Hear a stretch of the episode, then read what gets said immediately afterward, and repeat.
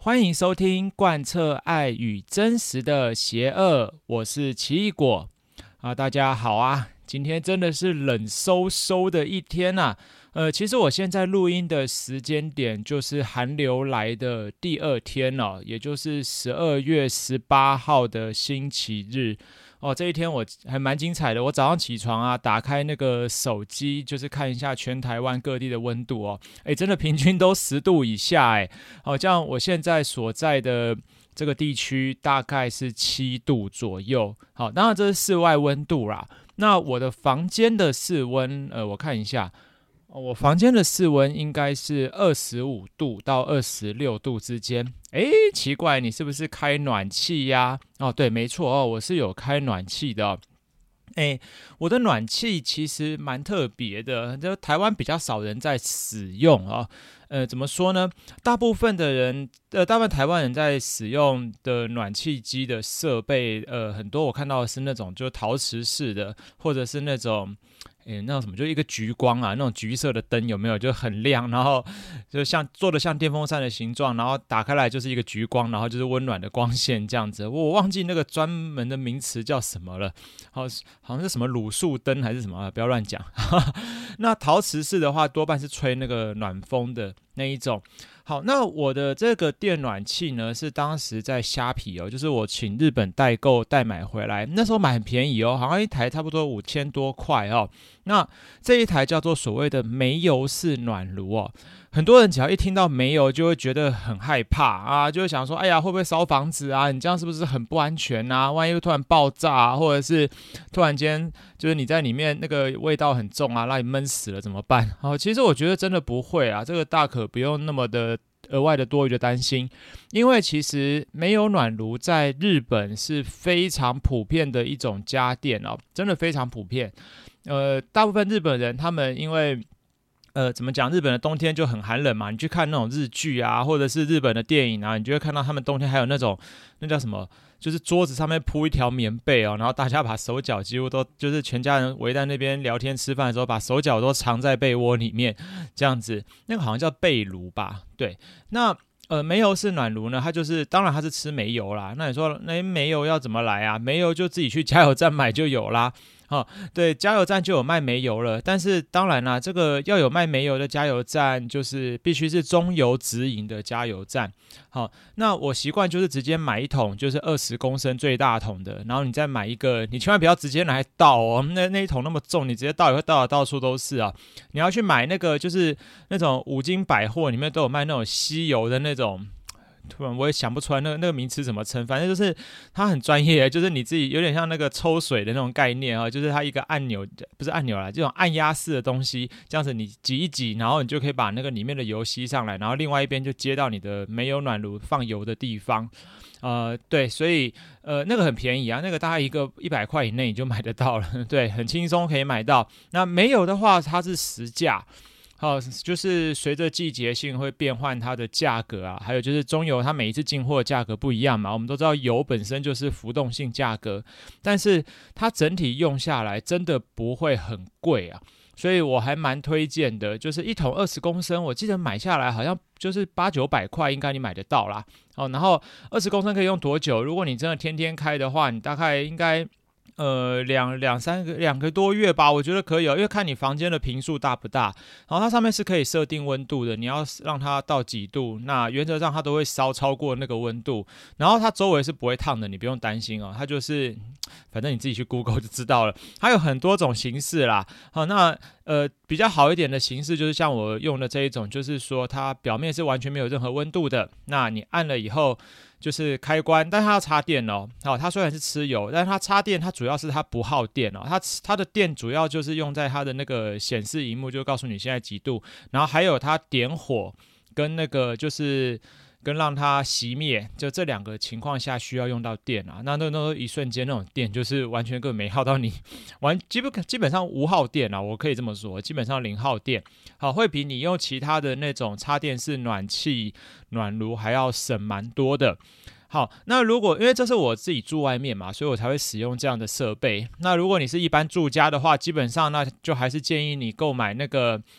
那个叫什么，就是冷暖式的那种冷气机啊，对，冷暖式的那种变频冷气哦，因为那个才真的是最省的啦。我坦白讲，那个真的是最省的，因为我现在住外面，住住在自己一个人住，所以就没有去购买这个设备哦，因为是租房子嘛。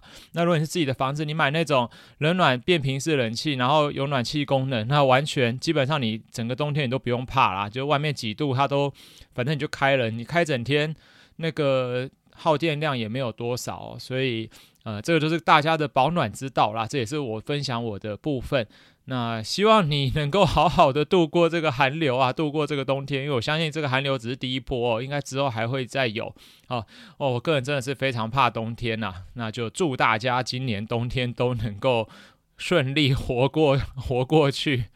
好，那今天很想要跟大家聊的一个主题啊，呃，其实这个主题是。呃，别人私讯我的啦，就是很多人会，因为自从开始录这个节目以后啊，就很多的人都会私讯我说，诶，奇异果到底当初是怎么样当老师的啊？因为我听你前面好像你也当代课老师嘛，所以那你到底后来是怎么成为一位老师的哦？然后后来就是你的整个历程是怎么样子运作的？对，那我今天会用这一集来跟大家分享这个部分，所以。呃，如果你是很想要，就是有有想要去尝试看看这个行业的话，那你听这一集，我想应该或多或少会有一点收获啦。那如果你只是好奇，想说，诶，老师要怎么入门啊？只能靠考试这个手段吗？是什么？其实真的不一定哦。所以你就听听看这一集吧，啊，加减了解一下这个行业的入门方式啊，啊，其实真的百大行业都有他自己起家的方式哦。那。对啊，这一集就是专门来谈谈老师吧。对，这个是我最熟悉的领域啊。啊，那也跟各位讲一下，我现在的因为整个一月份，就是十二月到一月这段时间，我会非常的忙碌哦。那因为个人的事情啊，所以其实我录音以后，我不会马上上传。所以大概你听到这一段录音的时候，韩流已经离开了。对，韩流已经离开一段时间了。那大概到过完年以后就会比较稳定。所以未来更新的几集，大部分我都会提早录，然后就在固定的时间，我就会设定让它播放出来啊，是这样子哦。好，那我们就话题回来吧。诶，如果你现在正好是一位正在读师大师院的学生呢，就是将来要成为老师，大部分的这种就是教育系的这种体制的大学生，呃，其实你毕业以后，你不一定会成为一位老师。对，如果你有看到你的学长姐哦，大部分你会发现说，诶，就算是本科系的毕业，都不一定再继续投身教育工作。诶，怎么说呢？其实你要当一位老师，我必须要先讲，就是你本身就要有一点热忱啊。如果你完全没有热忱的话，你当老师你会很辛苦，因为。你的工作是面对的是人哦，它不是一个你面对的不是物体，所以人就是会有他的情绪表现啊，然后它是一种动态的过程，它会跟你互动，然后会影响到你的心情，然后你现在当下正在正在做什么，然后你的想法等等，好，所以你必须本身要有热忱，让你才能够在这个工作继续长久走下去。对，所以如果你要试试看，说，诶，那我到底适不适合？那代课老师就是一个很好的方式了。那要怎么成为一个代课老师呢？其实当老师的唯一一个门槛就是大部分就是大学毕业啦。好，大学毕业，不管呃，我现在讲的就是你的。你的志向是要当国小、国中或高中的老师啊？对，首先你一定是要大学毕业啊，你才能够去从事代课老师的工作。那当然，我知道有一些偏乡好像对这个要求又规格又降更低，因为偏乡要找代课老师是非常的不容易啊。但是这个部分就涉及到一些法律的问题啦，我不晓得他们学校是怎么解决，所以我这边就不多谈。总之，大部分你。大学毕业，你就可以来当代课老师了。代课老师的门槛就只有这样。那你说我要怎么去找到想要的在学校里面当代课老师呢？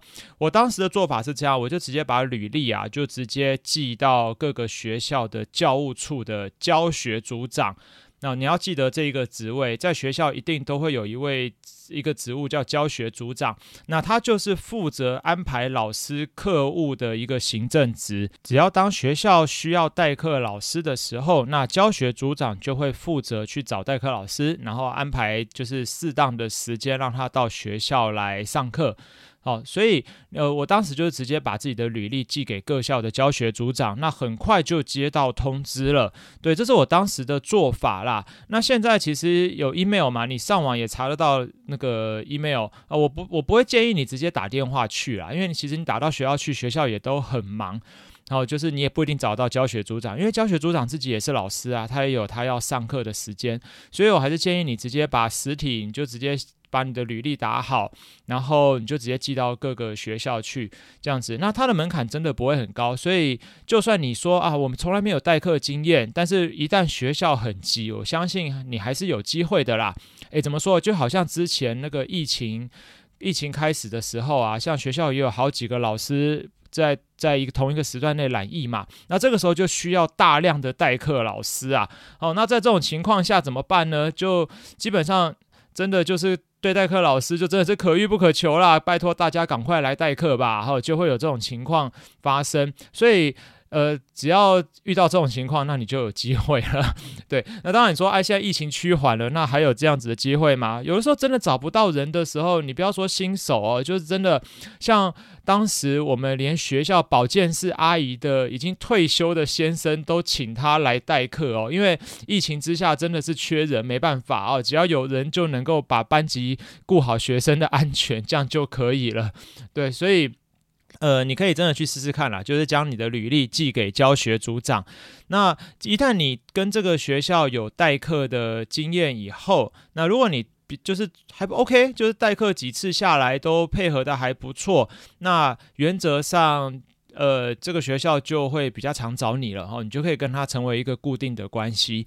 那我先来跟你讲讲看待遇是怎么看哦。呃，国小的代课老师现在一节课四十分钟。好，一节课是三百二十块。好，你的代课费是三百二十块。那国中的话是三百六十块。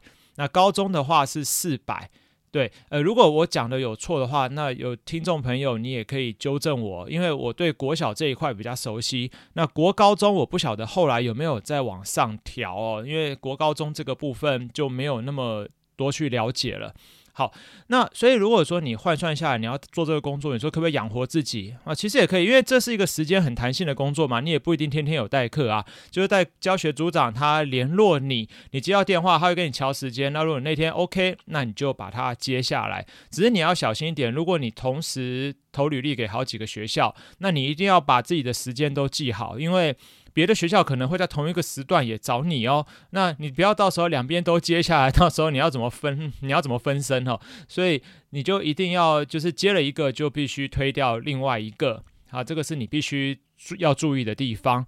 好，那这样子原则上你就很有机会啦，只要有一个学校找你，那慢慢慢慢。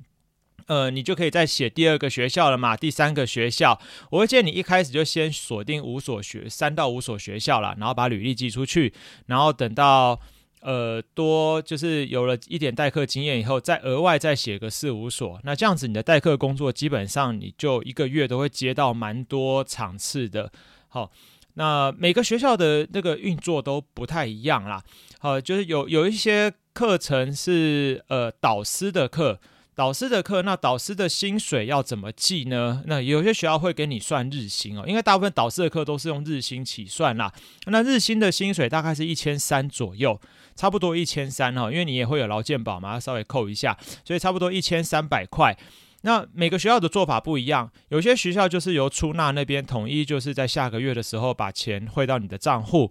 那有一些学校是，如果老师请的是事假，那可能是那个老师直接去从教学组长找到你的电话，然后他自己跟你联络。哎，某某某啊，嗯、你是代课老师吗？呃，我刚好某一天有事，那可不可以请你来帮我代课呢？那代课费我就会放在抽屉里哦，那再请你自己拿去。诶，也有会也会有这种情况哦。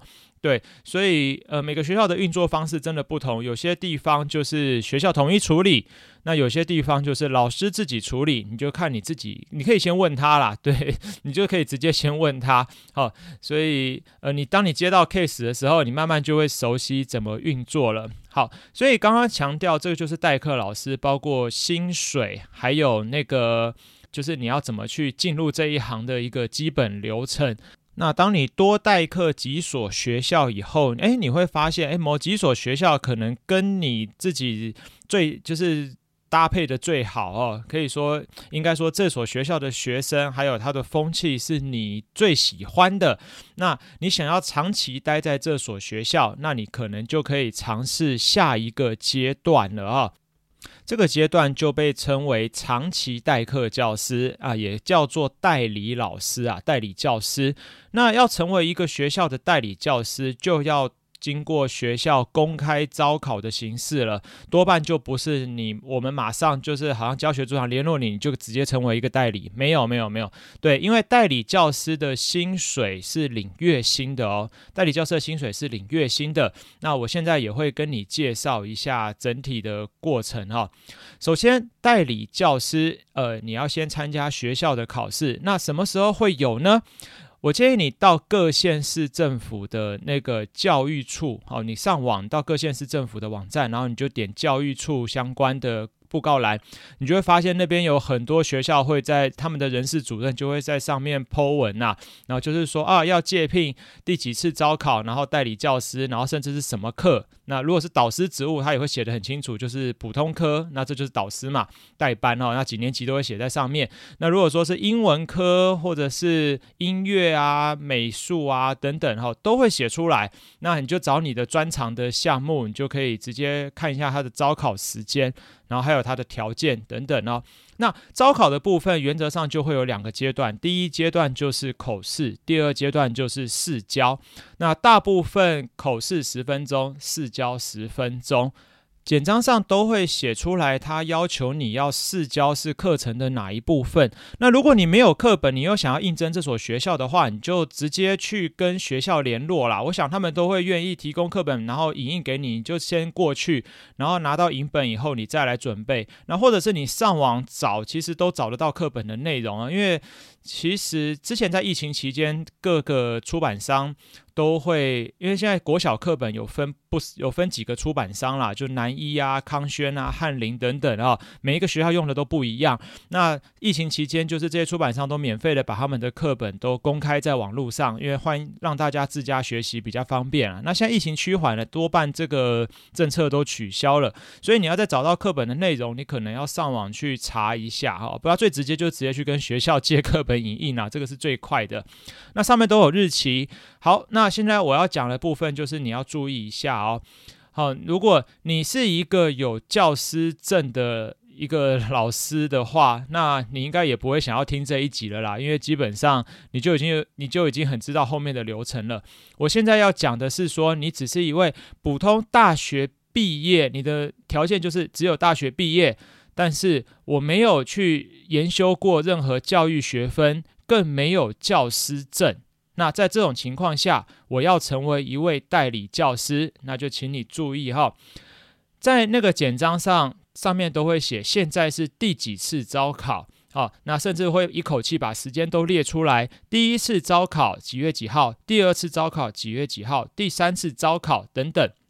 好，如果你现在就是一个大学毕业，没有教师证，也没有修过教育学程的情况下，你想要参加代理教师的招考，你只能参加第三次。好，要记得哦，是第三次，因为第一次招考就是开只开放给拥有教师证的老师，好，拥有合格教师证的老师，他才能够参加。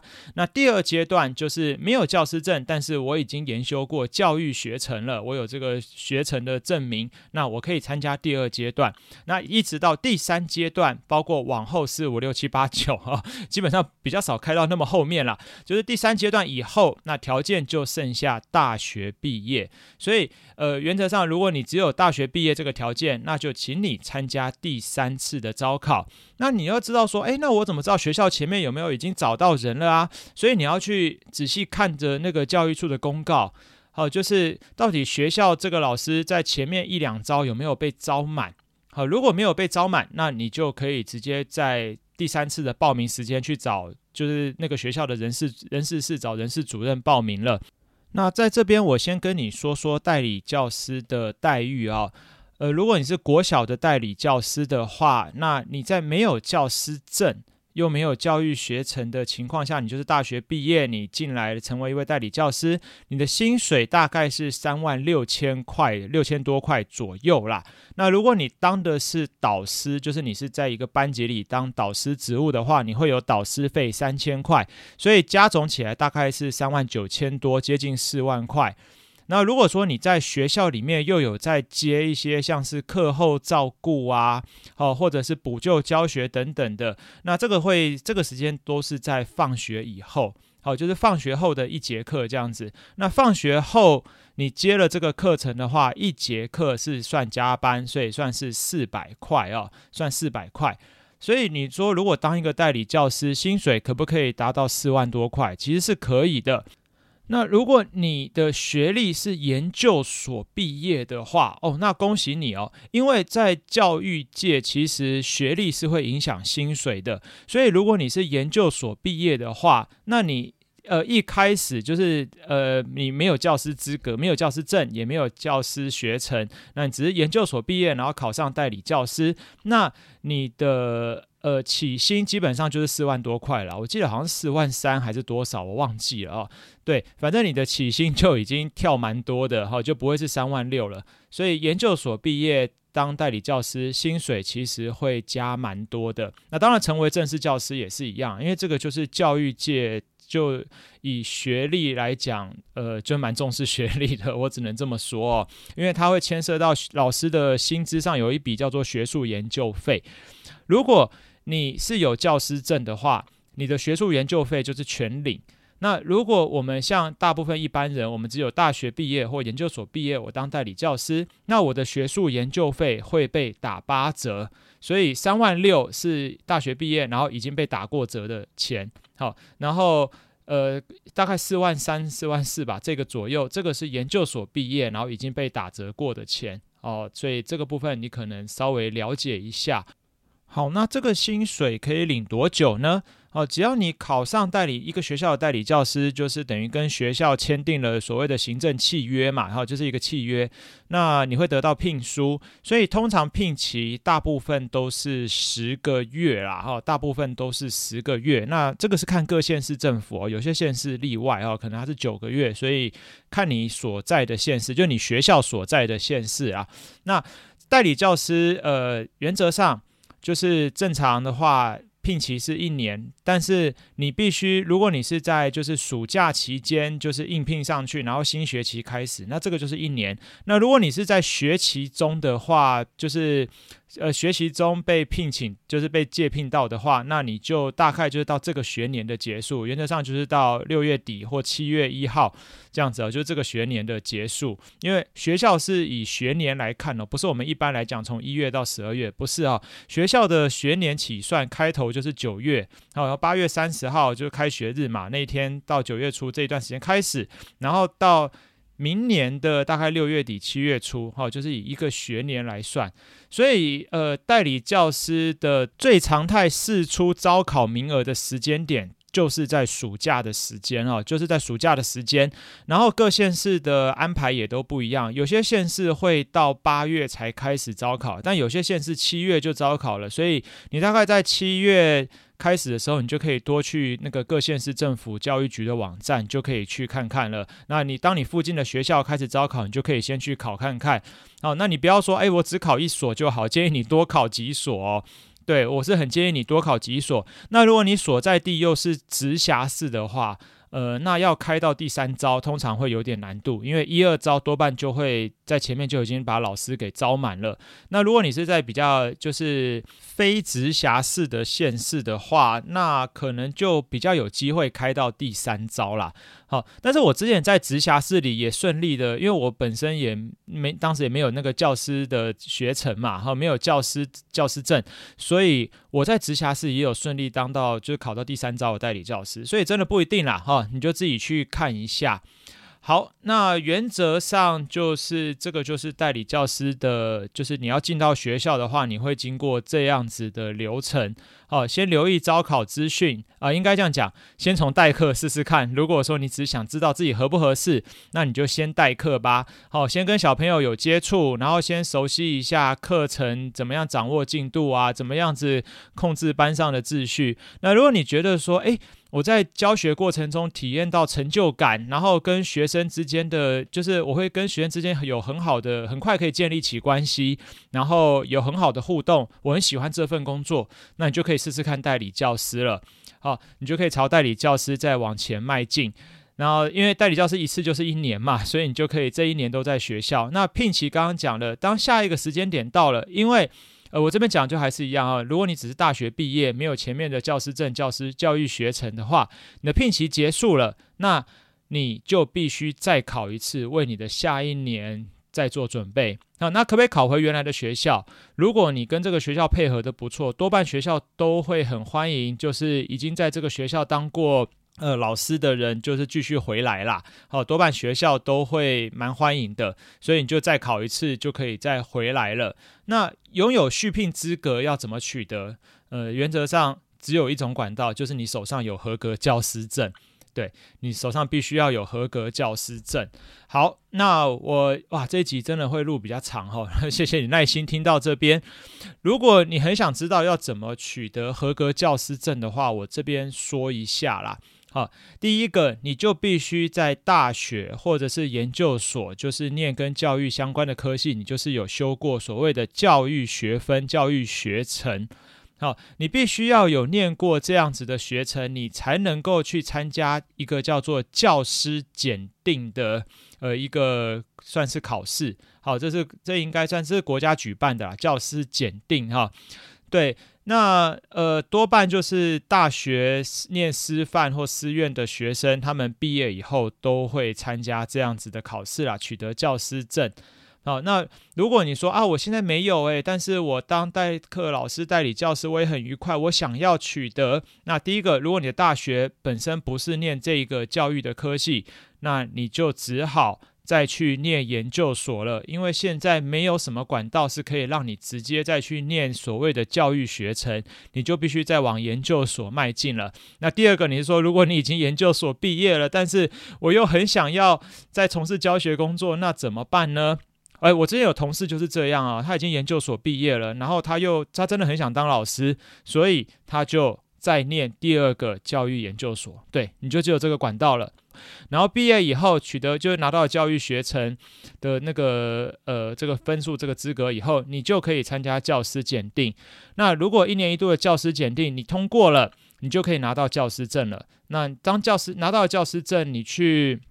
就是像刚刚讲的，你考上代理教师，你有续聘资格，一次续聘最多可以续聘三年，好，所以你就不用一直参加，好像每年都要考试考回来这个学校。我自己当时就是每年都要考回一个学校啦，对，会比较辛苦哦，考久了真的是 会有一点点，呃，感觉就好像蛮无奈的，就是说，哎，我怎么都还要一直要来走这个流程啊，就会觉得考得很心累，对，你会有点累累，好。好，那大概是这样子。那如果说你已经考上了呃教师证的话，你说我要当一个正式老师，那正式老师的福利、薪水各方面当然又更不一样了嘛。如果你想要考正式老师，你就必须手上先要有教师证，然后每年各县市。都会在不呃，差不多都是在七呃，不对哦，大概六月多的时候吧。好、六月多的时候就会有所谓的教师甄试，一般人把它称为教甄哦。好，就会在教师甄试，你就可以去报名，然后去各县市考试。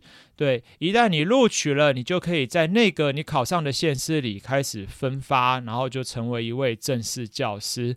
那但是因为现在少子化的影响，正式教师的名额，坦白讲真的不多啦，就跟国家考试一样，很多人想当公务员，但是公务员每年开出来的名额其实也不多哦。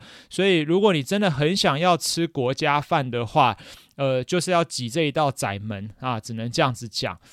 好，那这一集哦，讲了很多，就跟你分享到这边。从一个你想要尝试看看，可以从代课老师做起。那如果想要就是把它当成一个工作，尝试久一点，那或者是先在一个学校待满一年，去试试看自己的。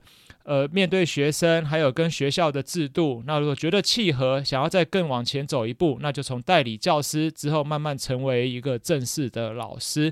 大概这条路是这样子啊，所以要当正式老师真的蛮不简单的。如果你现在就只是呃想要尝试，但是因为呃资格还没有到，那你就必须先去取得资格，然后取得教师证，最后还要参加教师甄试。